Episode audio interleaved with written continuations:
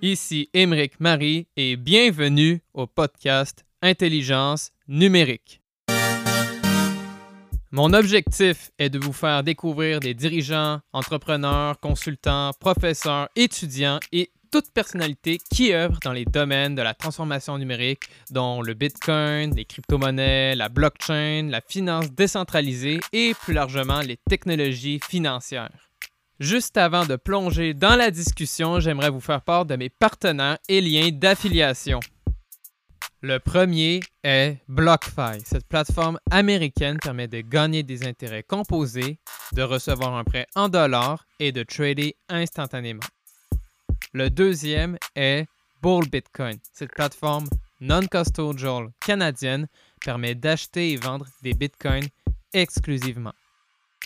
Pour en savoir davantage sur mes autres partenaires et liens d'affiliation, ils se trouvent dans la description de l'épisode et sur mon site web emericmarie.com. Je suis un étudiant de nationalité canadienne et française à HEC Montréal.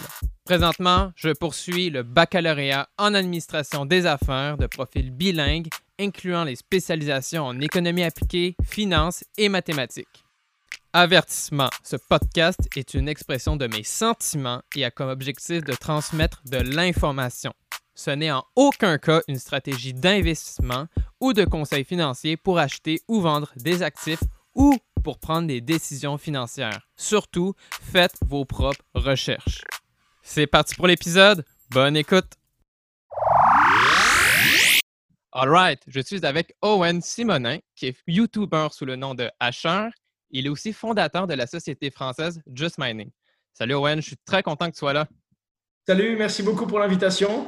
Ça fait plaisir. Alors, simplement pour commencer, j'aimerais un peu savoir ton parcours, donc euh, euh, ce que tu as fait dans le passé et aussi tes occupations présentes, évidemment. OK.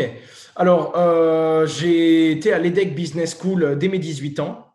Euh, pour un processus de 4 ans, le bébé EDEC, que j'ai avorté pour me concentrer euh, sur euh, ma passion qui est celle de la monnaie digitale, monnaie numérique, crypto-monnaie. On donne tellement de noms à, cette même valeur pour le moment, mais je me suis vraiment intéressé à la finance, la décentralisation de différentes technologies et aussi et surtout la crypto-monnaie.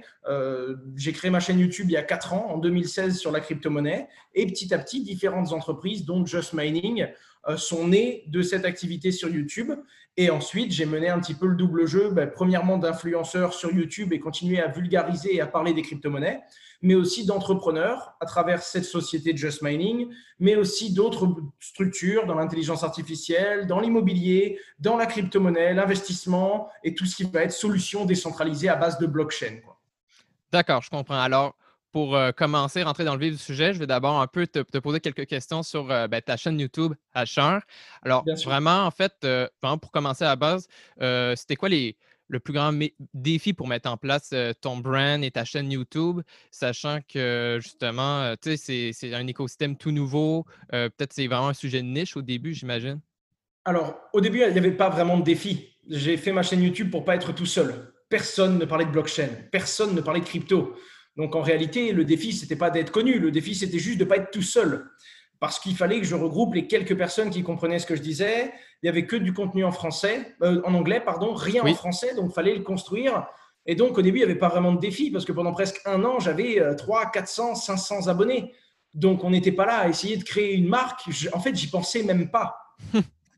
C'est ensuite, quand ça s'est emballé en 2017 et que pas mal de mes abonnés avaient découvert la crypto-monnaie à mes côtés et avaient gagné beaucoup d'argent, c'est là que j'ai compris que je devais en plus faire attention, que je devais en plus maintenir un certain cap et un certain discours parce qu'il y avait de l'argent euh, et que ma parole avait donc un potentiel risque et que si je parlais de quelque chose qui faisait perdre de la valeur, des gens allaient perdre de l'argent. C'est là que j'ai commencé à me structurer, c'est quand j'ai compris que l'environnement que je présentais lui-même prenait en maturité. Et c'est là que j'ai compris qu'il fallait que j'arrive à adapter mon discours et à continuer moi-même à me professionnaliser et que j'ai commencé à créer certaines entreprises et donc des obligations envers mes clients, des délais de livraison à respecter et qu'il fallait avoir un peu plus de rigueur dans tout ce processus, quoi.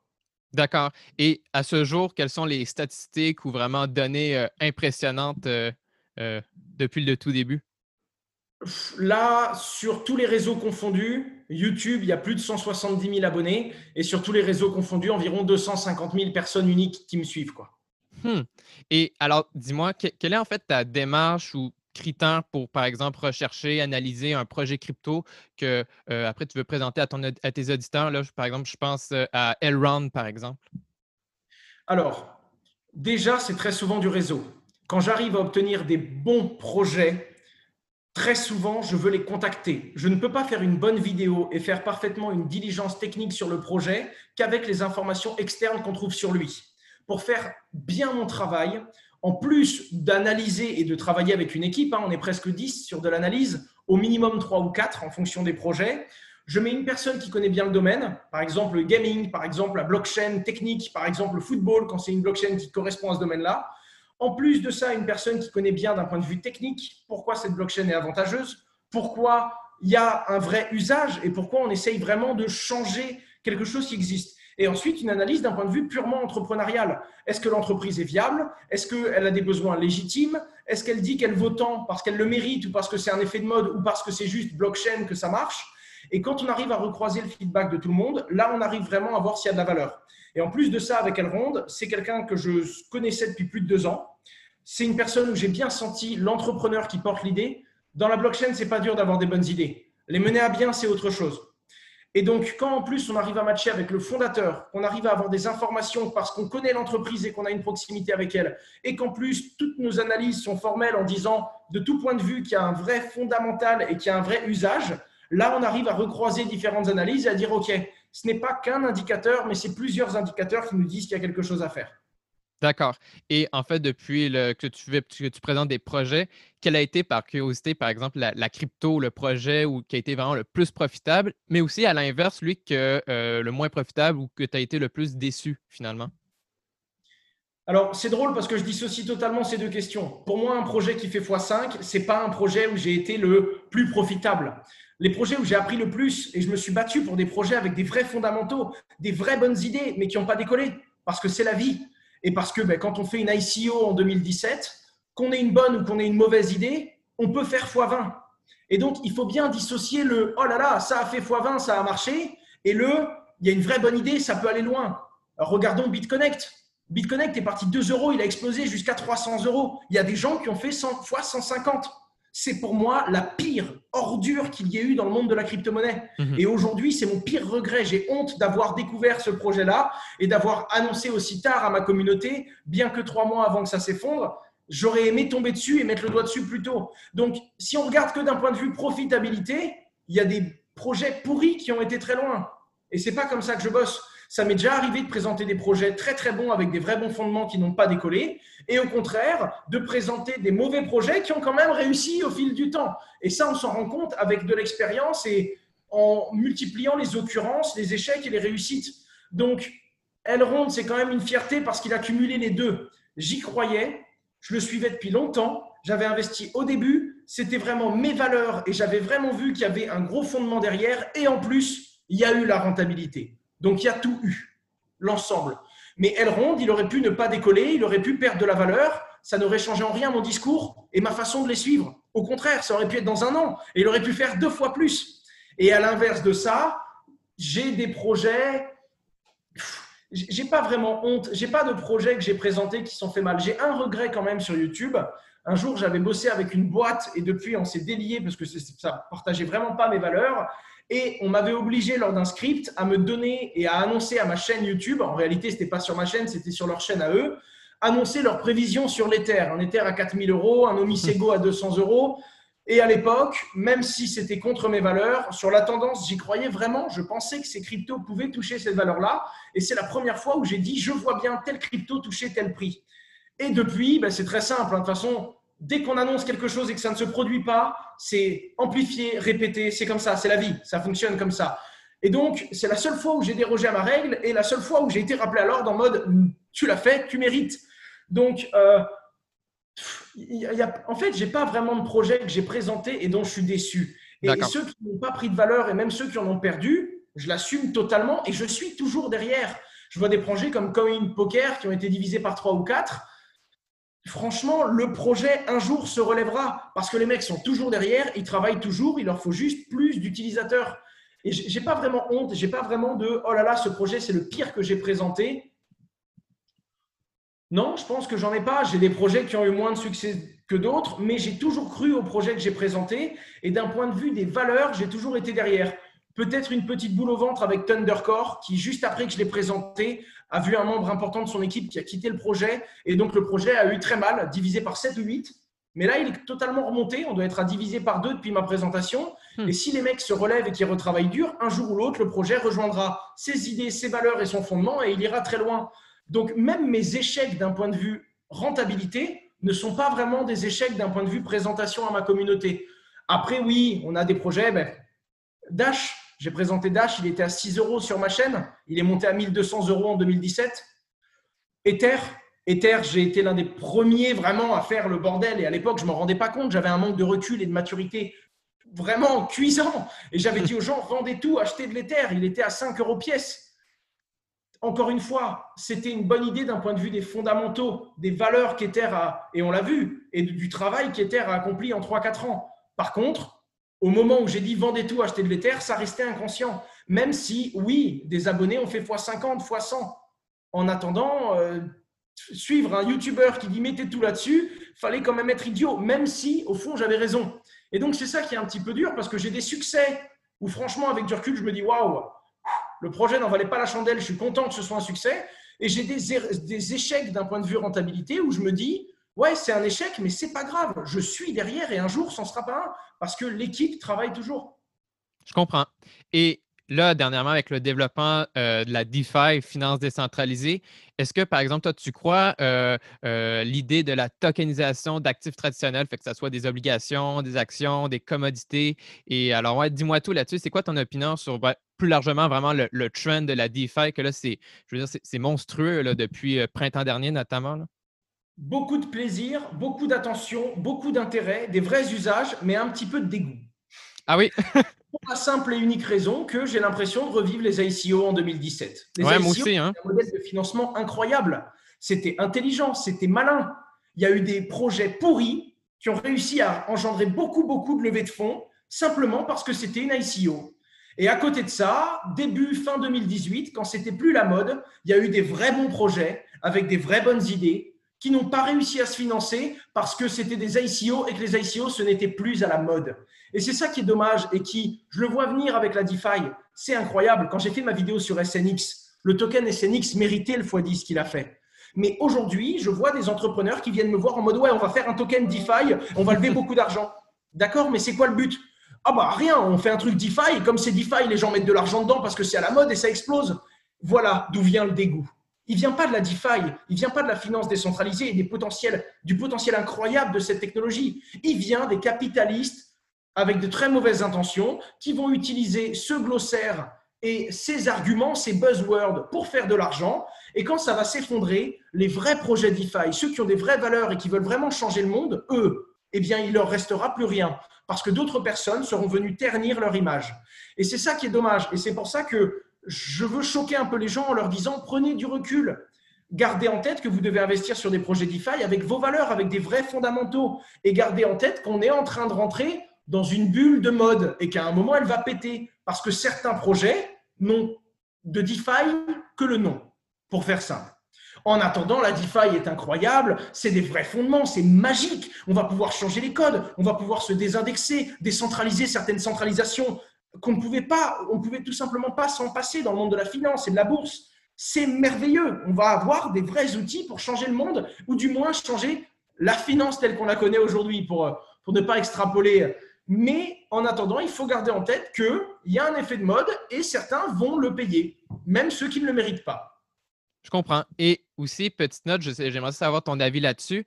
Euh, à part 2017 avec la bulle d'ACO, l'autre truc, en, gros enjeu dernièrement euh, qui est 2020, ben, euh, ben, la crise sanitaire de COVID-19, on voit bien que l'économie des plusieurs pays, vraiment, là, on, rentre en, récession, que ce soit au Canada, aux États-Unis, euh, en France. Donc, dis-moi, parce que là, on voit vraiment que c'est comme, il y a une manque de, de corrélation, si je peux dire. Alors, est-ce que pourtant, est-ce que les cryptos vont commencer, continuer à monter comme c'est dans un décentralisé dans le sens que justement, on n'est pas affecté par, je sais pas moi, justement, les, banques centrales ou par exemple, pareil, on voit la, bourse qui monte et qui atteint des, nouveaux sommets. C'est fascinant, mais là, on voit bien que c'est une bulle artificielle un peu. Hein. Alors, évidemment, une récession et une crise sanitaire aussi grosse de l'ordre mondial fait du mal à l'économie et donc par délégation à la finance. Oui. Ça fait du bien à la blockchain et aux crypto-monnaies. Beaucoup de gens qui ne s'intéressaient pas du tout à ce monde-là se sont dit pour la première fois Ah oui, mais qu'est-ce qui se passe si ma banque ne me répond plus? Ah oui, mais qu'est-ce qui se passe si mon pays ne gère plus rien? Et donc, il y a eu une prise de conscience qui a poussé à la décentralisation, et on le voit au niveau des, de l'or, l'investissement dans l'or, l'investissement dans les cryptos, deux domaines qui ont avancé avec une certaine corrélation. Mhm. En attendant, impossible de prédire ce qui va se passer. Certains pays vont le gérer mieux que d'autres, il y en a même qui ont réussi à en tirer profit. Je n'ai pas suffisamment de recul et de vision pour prédire ce qui va arriver, et même ceux qui ont suffisamment de recul peuvent commettre des erreurs. Tout ce que je sais, c'est que c'est bien qu'il y ait une prise de, conscience c'est une crise qui a rappelé à tout le monde que l'être humain est un être humain, qui peut à la fois être terrible, égoïste et essayer de penser qu'à lui, et à la fois être très altruiste. Et on a vu des, gens qui ont aidé d'autres personnes gratuitement, sans retour. Bref, l'être humain, quoi, les bons et les mauvais côtés qui vont avec. En attendant, d'un point de vue purement de la technologie blockchain, c'est bien parce que ça a suscité de l'intérêt. Et même si ça vient d'une très mauvaise source, je ne souhaite aucune crise sanitaire pour faire comprendre aux gens que la blockchain et les crypto-monnaies peut être une solution en cas d'effondrement financier. En attendant, c'est pareil. Quand le Bitcoin fait x2 du jour au lendemain, on parle que de ça à la télé. Pourtant, le Bitcoin n'est pas deux fois plus intéressant que la veille. Nous le savons tous les deux. Mais s'il faut qu'il y ait une explosion de son prix pour que tout le monde se mette à en parler, pour que des gens creusent et que des gens comprennent finalement le vrai intérêt, je me dis que c'est une porte d'entrée comme une autre.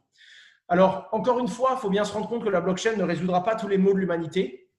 Mhm. Ce n'est pas un doliprane parfait pour tous les mal de tête, que ce soit bien clair. En attendant, c'est l'une des pseudo-solutions à certains problèmes de centralisation. Hmm, ce serait juste dommage que les gens s'en rendent compte quand ce sera trop tard et quand il y aura un problème, car il y en aura. Et si ce n'est pas cette crise-là, ce sera bien plus fort dans 5 ou dans 10 ans. Ou alors, dans un autre paradigme, on pourra peut-être adopter ces solutions et limiter la casse et limiter on va dire, le risque systémique d'un effondrement financier. Encore une fois, tout n'est pas aussi grave que ce qu'on veut nous dire. Certaines choses vont de mieux en mieux, même si elles vont toujours mal. Il faut l'avoir en tête. En attendant, je pense que se renseigner, la connaissance et l'éducation restent la meilleure base et le meilleur outil qu'a l'être humain aujourd'hui pour ne pas dérailler et pour ne pas foncer dans le mur. Se renseigner, apprendre, écouter, accepter de reconstruire ce qu'on pense savoir et de discuter avec les autres et donc se tourner vers des technologies qui ne prétendent pas avoir des solutions miracles à tous les problèmes, mais qui en tout cas peuvent avoir un début de réponse à un moment où on a vraiment beaucoup de questions. D'accord, d'accord. Et alors là, l'autre partie de la conversation que je vais aborder, c'est euh, Just Mining. Et donc, pour rentrer dans le vif du sujet, vraiment pour ceux qui ne savent pas c'est quoi, peux-tu juste me, me résumer c'est quoi et quel problème ça vise à résoudre au final? Alors, il y a trois façons d'investir dans la crypto-monnaie. Je, me, je peux me permettre de tutoyer? Tout à fait. Quand tu achètes de la crypto-monnaie et que tu la gardes en espérant qu'elle monte ou qu'elle descende, ou que tu en achètes et en revends toute la journée comme un trader, c'est de la spéculation. Mhm. C'est l'une des façons d'investir dans les crypto-monnaies. La deuxième façon, c'est d'acheter un morceau ou une entreprise complète qui travaille dans ce domaine-là.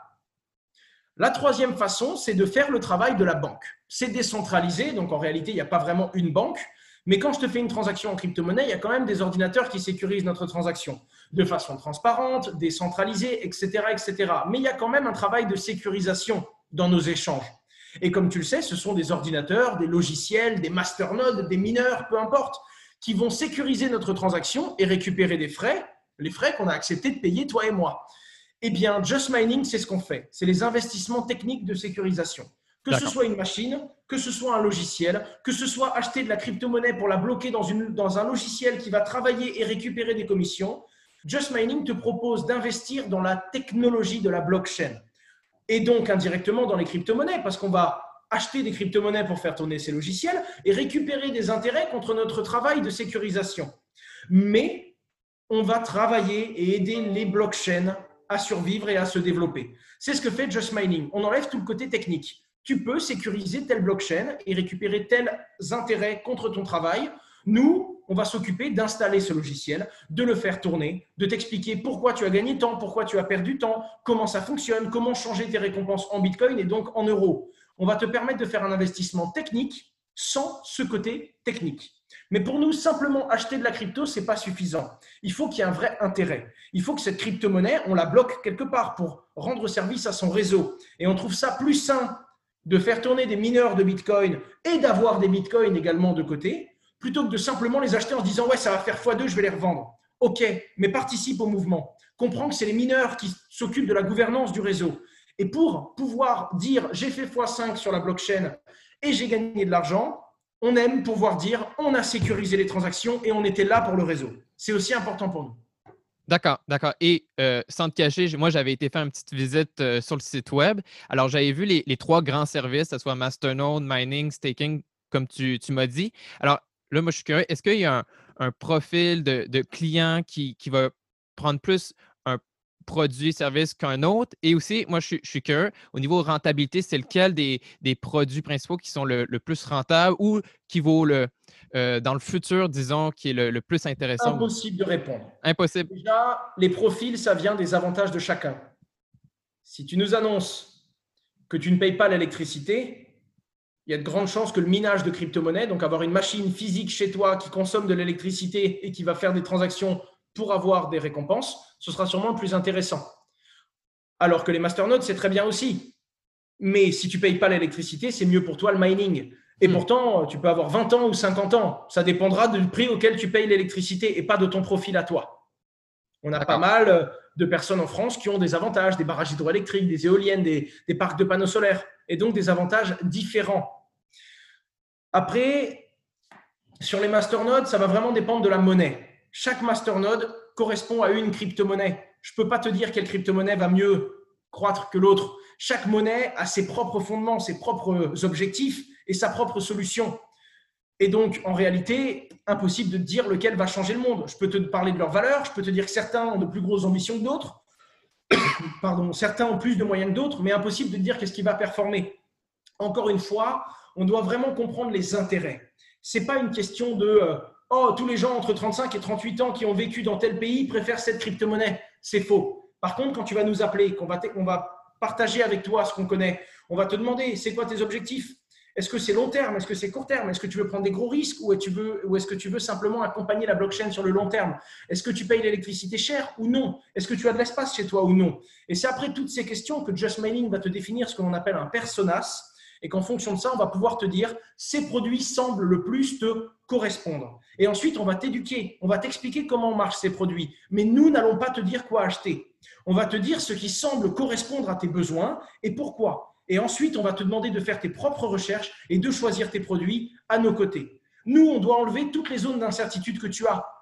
Le risque, tu dois comprendre le risque. Le potentiel de gain, tu dois le comprendre aussi. Que ce soit une masternode ou du stacking, on doit t'apprendre à gérer ton investissement. Combien tu as mis, combien tu as aujourd'hui, comment regarder ce que tu as demain. Ça, c'est notre travail. Par contre, te dire telle crypto-monnaie avec tel chef d'entreprise est mieux que celle-là, ce n'est pas notre travail. Notre travail, c'est de te permettre d'apprendre intelligemment et de façon efficace pour prendre tes propres décisions avec le recul que nous avons, nous, sur le marché. Mais ce n'est pas un conseil en investissement, c'est de l'éducation en investissement. D'accord, très important à savoir ça. Et dis-moi, euh, société française qui œuvre dans les technologies blockchain, Just Mining, alors, quels étaient aussi les défis au niveau de la législation euh, en France? Euh, moi, je suis curieux. C'est toujours en cours. histoire, hier, donc le 29 août 2020, Just Mining a déposé son dossier d'inscription au prestataire de services et d'actifs numériques auprès de l'AMF, l'autorité des marchés français, euh, l'autorité des marchés financiers, pardon, française. Du coup, ça a été un gros boulot parce qu'on a énormément avancé. On échange avec le régulateur. On a eu plein de problèmes parce que les gens ne connaissent pas notre métier vis-à-vis de nos banques, vis-à-vis du gouvernement. Mais là, ça avance. Qu'elle le fasse bien ou qu'elle le, le fasse mal, et ça, ça dépend du discours de chacun, la France a le mérite d'avoir déposé un cadre qui était nécessaire pour qu'on puisse avancer. Et aujourd'hui, on a les reins suffisamment solides, on a un compliance officer en interne, on a une équipe compliance qui nous a permis d'avoir les épaules et la carrure pour prétendre à cet agrément. Dans un premier temps, on va s'inscrire pour avoir le droit d'exercer. Dans un second temps, on va aller pousser jusqu'à obtenir l'agrément de prestataire de services et d'actifs numériques. D'accord. Donc, il y a eu un enjeu. L'enjeu, c'était d'avancer dans un métier qui allait avoir des règles et qui allait subir une régulation qui n'était pas encore en place. Et donc, tu joues à un jeu dont les règles sont en train d'être dessinées. Et c'est cette part d'incertitude qu'on devait accepter, mais qu'on a accepté. Le régulateur était bienveillant dans le sens où il nous écoutait et même si toutes ces décisions ne nous conviennent pas toujours, il a été suffisamment ouvert pour recueillir notre retour et ne pas nous tuer, du moins pour l'instant. Et à voir si toutes les entreprises qui demandent le PSAN se le font refuser ou non. Et dis-moi, est-ce que Just Mining, dans, dans, les plans, que ce soit à moyen ou long terme, est-ce que c'est vraiment un développement à l'échelle de la France, de l'Europe ou même du monde, que ce soit ben, au Canada ou, ou plus? Alors, aujourd'hui, Just Mining a 90% de clients francophones, mais n'a que 70% de clients français. Hmm. Le problème qu'il y a, c'est qu'on arrive à partager nos valeurs et à trouver des clients qui partagent, parce qu'on ne veut pas de relation client-fournisseur. Nos clients sont des partenaires. Et donc, pour avoir ce discours-là, très très dur d'avoir autant de puissance dans nos mots et dans nos valeurs en anglais. Mais ça arrive. On commence à avoir de plus en plus de clients anglophones. On va s'attaquer au marché italien et espagnol très bientôt. Deux nouvelles langues qui vont arriver sur notre site va y avoir énormément de nouvelles features sur le site Just Mining. On annonce normalement dans les cinq prochains mois plus de trois partenariats, deux nouvelles features techniques et une refonte intégrale de tous les outils de suivi qu'on va offrir à nos clients. On n'est même pas à 1% de nos ambitions. La France est évidemment bien trop petite pour ce que l'on voudrait faire au total, mais ça restera nos racines et notre maison. D'accord. Et dis-moi, quelle est la, plus grande euh, plus-value ou vraiment la caractéristique que tu cherches dans un partenaire? Une personne qui est capable d'être là quand tout va mal. Parce qu'on est dans un marché qui est suffisamment compliqué, on est dans une régulation qui se dessine autour de nous et donc on doit faire avec les nouvelles lois qui arrivent. En plus de ça, on a un marché qui est très volatile, ça peut partir à la hausse comme à la baisse le lendemain. Ce qu'on veut, c'est des partenaires qui sont là pour nous relever quand ça va mal et des gens qui savent prendre des profits à nos côtés quand ça va bien. On s'est rendu compte que pour survivre sur le long terme, il ne fallait pas gagner un gros chèque maintenant. Il fallait avoir des gens qui acceptent de construire avec nous. Notre plus grosse source d'information, nos clients. Les gens qui nous présentent le plus de nouveaux projets, nos clients. Les gens qui nous soutiennent quand ça va mal et qui aident Just Mining à se reconstruire quand on a des coups durs, nos clients. Les gens qui nous permettent d'avoir des relations, de se développer auprès de nos banques, nos clients. Et les premiers qui viennent nous dire que ça ne va pas parce que telle et telle solution n'est pas suffisamment au point et qu'il faudrait faire telle et telle amélioration, nos clients. Alors à partir de là, on a très vite compris que c'était eux qui allaient nous construire. Parce que si on se base bien sur la toute première personne qui a eu l'idée de Just Mining et du tout premier mineur plug and play sur ma chaîne YouTube, c'était l'un de nos clients. Hmm. Donc on a compris qu'il fallait être capable d'écouter et 170 000 oreilles, c'est bien, enfin 170 000 paires d'oreilles, c'est bien plus efficace qu'une quinzaine de personnes et notre propre jugement. Et donc on essaye de construire avec eux, on fait des erreurs avec eux, mais on arrive à improve notre, à améliorer notre processus avec eux. Et c'est ça qui fait qu'au fil du temps, on arrive à créer une vraie solution qui leur correspond. Et c'est ce qui fait que quand on a eu un effondrement en 2017 des crypto-monnaies, il y a plein de nos clients qui sont venus se plaindre, alors qu'en 2019, quand la crypto-monnaie s'est effondrée et qu'on a le début du Covid aussi, qu'on a le Bitcoin qui est passé de 7000 euros à 3000 euros pendant une nuit, au matin, ce n'était pas des clients qui se plaignaient qu'on avait, c'est des clients qui nous demandaient si tout allait bien et s'ils pouvaient nous rendre service. Et ça, c'est le sentiment dans lequel on a envie de travailler le matin. Et c'est ça qui fait qu'on a compris qu'on avait mieux éduqué nos clients, qu'on était plus proche d'eux et que c'est eux, en réalité, notre plus grosse barrière et notre plus grosse traction marché. On continue d'avancer avec eux, on reste à l'écoute, on fait des erreurs parce qu'on est que des hommes et ça va très très vite, on en fera toujours, mais on essaye de, se rendre accessible, disponible, parce que sans leur retour, ben, on n'arrivera pas à être suffisamment à jour et suffisamment agile pour se développer dans ce marché-là. Et comme je te l'ai dit tout à l'heure, on estime qu'on n'est qu'au début. Je comprends. Hmm. Vraiment intéressant. Et dis-moi, là, j'ai une question un peu plus euh, fun, si tu veux. Toi, c'était quoi ta, première perception, par exemple, du Bitcoin et c'était en, quelle année? Et euh, oui, après, on peut, on peut aussi parler de l'Ethereum. Et aussi, c'était quoi aussi dans, dans ton réseau, ton cercle de, personnes? C'était quoi? Euh, comment, au final, tu as vraiment, genre, combattu vraiment l'idée que c'est vraiment là, il y a vraiment quelque chose à faire dans ce domaine-là et que c'est pas juste de la fraude? Mon meilleur argument a été le temps. Je disais des choses, on ne croyait pas. Le temps les a prouvées et je recommençais. Il n'y a pas de meilleure chose. Hein. Les gens qui m'ont dit Ouais, tu n'y arriveras pas, c'est un truc, ça va s'effondrer, ça vaudra rien. Ça fait cinq ans que je bosse là-dedans. On a créé plus d'une dizaine d'entreprises. Il y a 50 personnes à temps plein aujourd'hui. On n'essaye plus de le prouver. On donne nos valeurs, on explique pourquoi on pense cela d'un point de vue technique. On explique que pour nous, la volatilité du marché ne représente en rien son potentiel technique. Et c'est tout. On n'essaye plus de convaincre les gens. C'est trop épuisant de les convaincre. Et notre meilleur argument euh, de notre euh, jeune âge et de notre peu de recul, c'est regardez, vous verrez bien par vous-même. Si vous n'êtes pas ouvert et que vous n'êtes pas prêt à découvrir ce qui se passe et à faire vos propres recherches, c'est trop facile de critiquer. C'est toujours pareil. Donc la moralité, c'est qu'on ne doit plus convaincre les gens. On doit leur expliquer mathématiquement pourquoi on le pense. S'ils refusent même de nous écouter, si les gens préfèrent avoir raison qu'avoir la vérité, ça va nous demander beaucoup, beaucoup trop d'énergie de les convaincre. C'est pas intéressant, tant pis pour eux. On avance avec ceux qui veulent. C'est comme ça que ça se fait. D'accord. Premièrement, c'est ça. Deuxièmement, euh, j'avais pas de communauté, comme je te dis au début, ça s'est fait naturellement. Mhm. J'ai rencontré des gens qui nous croyaient, des gens qui échangeaient avec nous, des gens qui nous ont aidés à, dé- à développer et à parfaire notre point de vue. Et au fil du temps, c'était de plus en plus construit, plus les jours passaient. Il n'y avait pas un objectif au début. Je suis tombé dans le Bitcoin au tout début parce que je me suis intéressé à sa volatilité, le fait qu'on pouvait gagner de l'argent rapidement. Et quand j'ai creusé, je me suis rendu compte que c'est pas pour ça qu'on devait s'intéresser au Bitcoin. Et que c'était un point d'entrée comme un autre, comme je t'ai dit tout à l'heure, mais que ce n'était pas la raison de s'y consacrer toute une vie et de travailler là-dedans. Et ce qui fait que je passe aujourd'hui le plus clair de mon temps dans la blockchain et dans les crypto-monnaies, c'est pas uniquement parce que j'ai réussi à comprendre comment gagner de l'argent dans cet environnement, mais c'est surtout parce que j'ai l'impression que pour la première fois, on peut être loin dans le capitalisme tout en étant proche des valeurs humaines et sans oublier qu'il y a ce petit côté technologique qui m'a plu et qui m'a animé en tant que un jeune homme qui jouait aux jeux vidéo, jeune homme qui découvrait l'informatique, qui a toujours eu un iPad ou un écran dans la main. Mhm. Et donc, j'ai retrouvé toutes ces valeurs qui m'ont plu et surtout le tout axé autour de la confiance qui est très clairement la blockchain. Et donc, j'avais de quoi être à l'aise, ça me plaisait, j'avais l'impression que je pouvais faire les choses bien, tout en gagnant ma vie comme je le souhaitais, tout en prenant des risques et en me sentant vivant et donc pleinement épanoui dans ce que je fais tous les jours. quoi. D'accord, C'est d'accord. plus une évidence qu'une recherche ou qu'un je pense que non. Ça s'est fait naturellement. Je comprends. Et dis-moi, à côté de la blockchain et des cryptos, est-ce qu'il y a d'autres innovations technologiques qui, t'ont- qui te tapent dans l'œil ou que ça t'intéresse? Clairement, euh, on détient plusieurs groupes, notamment un dans l'intelligence artificielle et l'extraction des sentiments dans la, dans la voix. Hmm. Et donc, c'est la- l'une de nos plus grosses boîtes. hein. C'est même plus gros que Just Mining aujourd'hui. Et euh, avec mon frère, c'est Vivoca. C'est lui le, CEO de Vivoca. Donc, évidemment, c'est quelque chose qui me passionne parce que j'ai vu sa société grandir à mes côtés, puis on a tout mis en commun. Donc, il a autant la vision et de décision dans mes structures que j'en ai sur les siennes. Et c'est en mettant tout en commun qu'on se rend compte que c'est la technologie et l'entrepreneuriat qui nous plaît. En fait, encore plus que la blockchain et le Bitcoin, qui est un petit peu, on va dire, ma griffe à moi et ma tasse de thé, ce qui nous plaît, c'est l'entrepreneuriat. On n'a jamais été excellent dans un domaine. Tu sais, cet élève qui fait rien et qui a 18, ça n'a jamais été moi. Moi, je faisais rien, j'étais à 10, je bossais comme un fou, j'étais à 12. Je suis un élève moyen, moyen plus. Et on s'est rendu compte que le couteau suisse, c'est dans l'entrepreneuriat qu'il est efficace.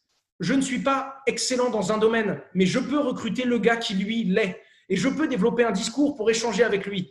Et l'entrepreneuriat, c'est s'entourer de personnes plus intelligentes que nous. Et c'est mon métier. Je m'entoure que de personnes plus performantes que moi, des personnes qui vont m'apprendre, des personnes qui vont m'éduquer moi-même pour que je puisse ensuite porter mes valeurs et aller plus loin. On a l'impression d'être des pirates, de monter un bateau et tous les jours on apprend à naviguer parce qu'il n'y a pas de loi, il n'y a pas de tutoriel, on ne peut pas te dire quelle est la bonne réponse. Il y a des moments où dans la vie, il faut faire tes erreurs et ma capacité à moi, c'est ma capacité à me relever, à faire des erreurs, à en tirer des leçons et à recommencer très très vite pour apprendre encore plus vite et être très agile dans plein de domaines. Et donc on va là-dedans, on s'amuse, on grandit. C'est là qu'on se sent vraiment grandir. C'est là que j'ai l'impression qu'en un an d'existence, je peux prendre deux ans de maturité et ça me plaît. Et c'est ça que je vais chercher.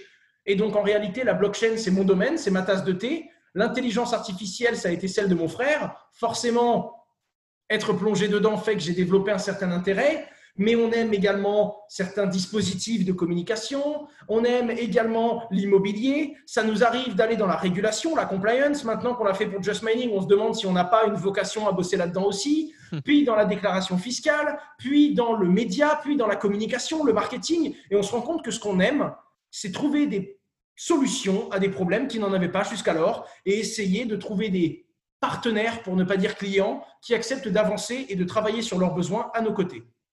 Et dis-moi, pour résumer, euh, tu sais, des étudiants ou des amateurs comme moi, tu sais, là, moi j'ai j'ai 20 ans, je commence ma deuxième année de bac à une business school, HEC Montréal, et euh, je me disais, euh, au final, c'est quoi ton, meilleur conseil ou, ou euh, ça, un conseil pour tous les, les gens qui voudraient euh, œuvrer ou travailler dans le domaine des cryptos et de la blockchain, mais ils ne savent pas par où commencer, soit parce qu'ils manquent de ressources ou de, de réseau, ou ils savent juste pas par où, mais ils, ils savent qu'ils aimeraient ça dans le futur travailler là-dedans. Alors, c'est très très dur. Je vais, te donner, je vais te dire pourquoi c'est dur. Quand j'ai annoncé à mon père que j'arrêtais les decks pour lancer mon entreprise et me lancer, c'était visiblement une bonne idée. Je le vois aujourd'hui, je ne le regrette pas, j'ai eu des résultats, ça se passe très très bien, c'était une bonne idée. Mais maintenant que je l'ai fait, je me rends compte qu'au moment où j'ai dit j'arrête mes études pour la crypto-monnaie, je me souviens de ce que j'avais dans la tête. je me souviens des certitudes que j'avais et des informations erronées que j'avais. Et au moment où mon père m'a dit c'est une mauvaise idée, Owen, à ce moment-là, il avait tort. Euh, pardon, à ce moment-là, il avait raison. Évidemment, les faits ont montré qu'il avait tort. J'avais une chance sur dix que ça se passe bien, mais le hasard a fait que je suis tombé dans cette chance sur dix. En attendant, quand il m'a dit ne le fais pas, c'est une erreur, j'avais 90% de chance de me planter.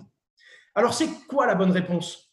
C'est le fait que je l'ai fait quand même et que j'ai eu une chance sur 10 d'y arriver et que j'ai été au bout Ou c'est le fait que mon père m'a dit tu as 90% de chance de te planter, je ne te laisserai pas faire cette connerie On avait tous les deux raison, tu vois? Donc, en gros, c'est premièrement, croyez en vous, allez au bout, recherchez tout ça, mais attendez d'avoir un moyen de sauter. En gros, ne lâchez pas tout pour vous, pour sauter dans les crypto-monnaies. La vie est suffisamment flexible pour vous permettre d'avancer, de vous développer, de travailler et de conserver à côté toutes les bases que vous avez pour décider un jour de vous dire, OK, là, ça vaut le coup que je lâche mes études pour sauter dans les crypto-monnaies.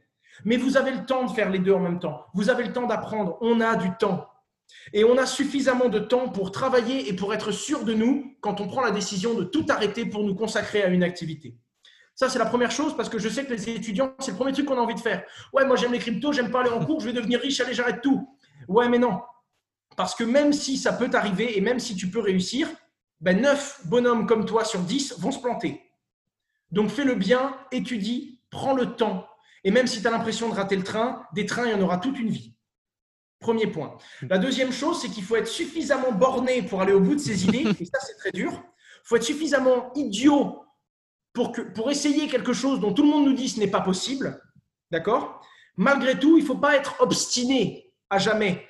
Et quand il y a des gens très intelligents et plus malins qui viennent vers vous en disant Regarde, est-ce que tu ne serais pas en train de perdre ton temps? Il faut être capable de se remettre en question et d'arrêter. Donc c'est dur. D'un côté, j'ai envie de dire Allez au bout de vos idées, battez-vous. Et d'un autre côté, quand tu te rends vraiment compte que ça ne mène à rien, pivote, change d'idée, reconstruis-toi, pars sur autre chose. Et donc, à la fois, je suis en train de dire aux gens, allez au bout, mais n'allez pas au bout. Et c'est drôle, mais c'est la réponse que je donne aux gens en mode, qu'est-ce que tu penses de ce projet? Ça peut monter, mais ça peut descendre. La vie, c'est pas un 1 ou un 0. La vie, c'est un curseur. Il faut être sûr de soi. Il faut être prêt à prendre des risques et à aller au bout, mais toujours avoir un mhm. plan B au cas où ça ne se passe pas. Il faut être prêt à arrêter ses études, mais uniquement si ça fait trois ans qu'on travaille et qu'on est en train de se convaincre qu'on a un vrai fondamental à aller chercher. Et donc, avancez, croyez en vous, mais restez quand même ouvert à la critique, d'accord? Et une personne peut vous dire d'arrêter, deux, cinq, dix, mais si une centaine de personnes vous donnent des vrais arguments et vous montrent par A plus B que vous vous trompez, c'est peut-être que vous vous trompez. Donc, allez vous-même chercher de l'information, allez vous-même vous renseigner envers des personnes qui l'ont déjà fait, des personnes qui ont déjà pris ce risque, et elles pourront vous donner des bons conseils. Et à côté de ça, arrêtez d'écouter le monsieur tout le monde qui ne fait rien de sa vie et qui vous dit Ouais, mais tu devrais faire ça et continuer ça comme ça. En gros, choisissez mieux les personnes avec qui vous vous entourez et allez-vous chercher de l'information. N'attendez pas qu'on vous la donne. L'information qu'on vous propose toute la journée, c'est du bruit, c'est gênant. Allez chercher le conseil. C'est noté. C'est bien noté. Alors, Owen, pour euh, conclure l'enregistrement, je vais te poser deux dernières questions plus larges et après, tu pourras me poser une question à moi. Ça marche. Alors, tout simplement, euh, toi, c'est quoi ton livre le plus marquant ou préféré? Factfulness. Incroyable. C'est 10% de ma maturité, ça vient de ce livre. C'est incroyable. C'est quoi en, gros? en plus, hein. Moi, je suis technologie, vidéo, bande sonore. Le livre, je l'ai bouffé. Je, l'ai détruit, ce livre. J'avais envie d'aller à la celle d'après. C'est incroyable. Et en gros, c'est la factualité. C'est bien beau ce qu'on te dit, c'est bien beau ce que tu entends, c'est bien beau ce que tu comprends, mais la vérité, c'est peut-être pas ça. Prends du recul, analyse. Et ça résume bien notre interview d'aujourd'hui. D'accord, d'accord. Et au final, euh, question très large, mais quel est ton meilleur conseil? Tu as donné beaucoup d'indices, mais pour atteindre ces objectifs dans la vie? Travailler. Travailler encore et encore. Si tu ne t'amuses pas, tu ne peux pas travailler 90 ou 100 heures par semaine. J'ai jamais bossé autant de ma vie. Week-end et jours fériés. On est dimanche, je me suis levé à 8 heures ce soir avant 22 heures, j'ai pas fini. Mais je travaille pas, je m'éclate. Et c'est ce qui fait que je peux tenir cette cadence parce que je m'amuse, parce que je n'apprends pas, je m'éclate. J'ai envie de comprendre comment ça marche une blockchain. J'ai envie de comprendre comment c'est possible. J'ai envie de faire des liens avec ce qu'on m'a appris et ce que je vais apprendre.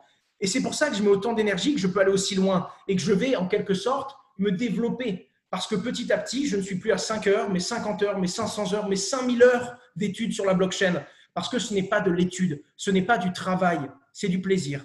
Et quand tu as réussi à mélanger travail et plaisir, eh bien, tu vas travailler comme un fou toute ta vie, tu vas performer mieux que les autres parce que toi, tu ne travailles pas, tu t'éclates. Et quand tu auras un concurrent, lui, il va travailler dur pour te battre, toi, tu vas t'amuser toute la journée et tu vas le battre.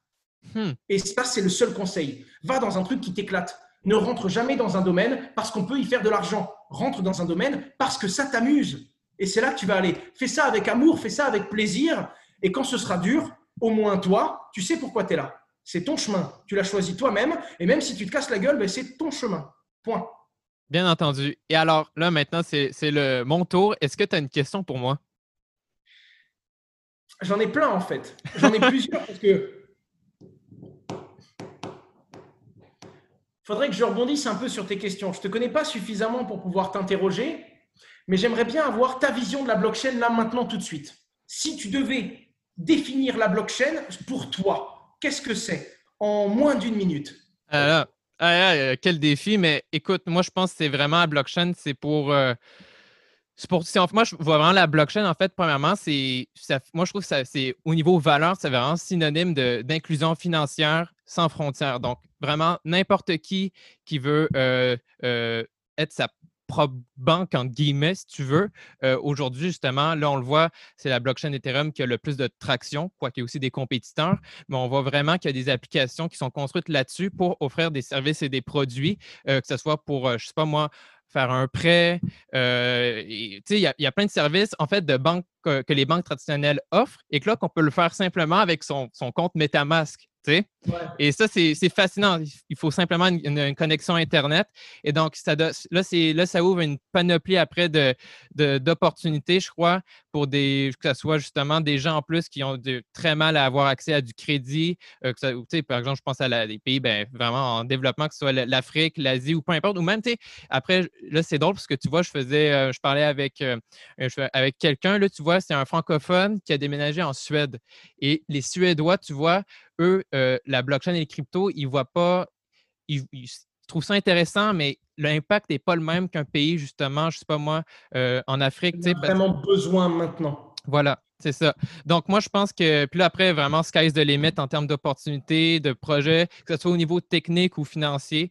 Alors, moi, je pense vraiment, je pense que la, blockchain, euh, si, parce qu'il y a plein de trucs que je pourrais dire, mais vraiment, pour se limiter à un truc, tout ce qui est par rapport à l'inclusion financière, euh, je pense que c'est vraiment important et que ça peut vraiment comme révolutionner, entre guillemets. Aujourd'hui, c'est vraiment l'usage précis qu'elle a déjà apporté. Après, plus j'avance dans le temps, plus je me rends compte qu'on garde le mot inclusion, mais ce n'est pas que financier. C'est sur la communication, sur l'échange, sur la sécurisation des données, sur notre façon de devenir numérique, en quelque sorte. Donc, je suis 100% d'accord avec toi, mais plus j'avance, plus je vois la blockchain comme un outil qui ne va pas régler que des problèmes de finance. Hmm. Ouais, ben tu vois, moi aussi, moi-même, je, je, suis loin d'être un, professionnel, justement. J'en apprends tous les jours. Euh. J'étais full finance au début. Hein. Je n'ai fait que ça. Pour moi, c'était clairement, c'était crypto-monnaie avant blockchain au début. Ouais. Et ça me met du temps. Et j'apprends encore des choses aujourd'hui et je change encore d'avis. C'est ça qui est effrayant. Je change encore d'avis sur certaines choses aujourd'hui et donc, je pense que c'est bien de voir l'écosystème évoluer en même temps que nous, parce que comme on est encore jeune, on accepte encore de se dire, ça, je l'avais mal compris, je recommence. Alors que plus tu avances, plus tu as des idées arrêtées, et moins tu es ouvert à reconstruire tes connaissances. Et je pense que ça, c'est une force qu'on va avoir nous. On est jeune tout autant que cette technologie, et on a tout à apprendre, on doit faire des erreurs, tout comme elle va en faire elle aussi. Et ça, c'est important. Oui, mais tu vois, ça, l'innovation est vraiment exponentielle et au final, euh, j'y repensais vraiment avec recul, mais quelle chance qu'on a vraiment de, vivre euh, à cette période-là, en fait, de, de l'homme. Hein, on est jeune, puis là, on, voit tout en train de se faire développer euh, pour, ben, je ne sais pas qu'est-ce que le futur nous apporte, mais je trouve qu'on est, on est comme un début d'un, de, quelque chose de complètement nouveau. Et ça, c'est vraiment une des raisons pourquoi je suis, je suis vraiment, comme qu'on dit l'expression, tombé dans le rabbit hole. ouais, c'est ça. Non, je suis d'accord avec toi sur la plupart de ces idées, en tout cas. Alors, écoute, Owen, pour les gens euh, qui voudraient en savoir davantage sur toi, Just Mining, ta chaîne YouTube, où est-ce qu'on peut les envoyer? Hasher.com, H-A-S-H-E-U-R. C'est le site où je mets un peu mon Twitter, mon YouTube, il y a un peu de tout. Il y a le bloc-notes qui permet d'avoir des petites news toutes les deux semaines gratuitement sur la blockchain, les news les plus incontournables. Et sinon, Google. Il n'y a rien de mieux que Google pour découvrir la crypto-monnaie. Si Just Mining les intéresse, ils peuvent taper Just Mining sur Google. Ils auront de quoi lire et de quoi s'informer. Et sinon, ils nous contactent sur les différents réseaux sociaux, tout simplement. Parfait. Alors, je te remercie beaucoup pour l'enregistrement, puis on reste en contact. Au plaisir. Au revoir. Voilà, c'est la fin et j'espère que vous avez aimé trouver l'épisode très enrichissant. Si vous souhaitez me contacter pour quelconque question ou demande, je suis à votre écoute sur LinkedIn, Twitter, Telegram ou encore à mon adresse courriel. Vous trouverez mes infos pour me contacter sur mon site web emericmarie.com. Finalement, la meilleure façon pour m'encourager est de partager intelligence numérique à votre entourage. N'oubliez pas d'aller consulter mes partenaires et liens d'affiliation pour profiter de leurs services et produits clés en main. Je vous souhaite alors une très très bonne journée ou fin de journée où que vous soyez. À bientôt.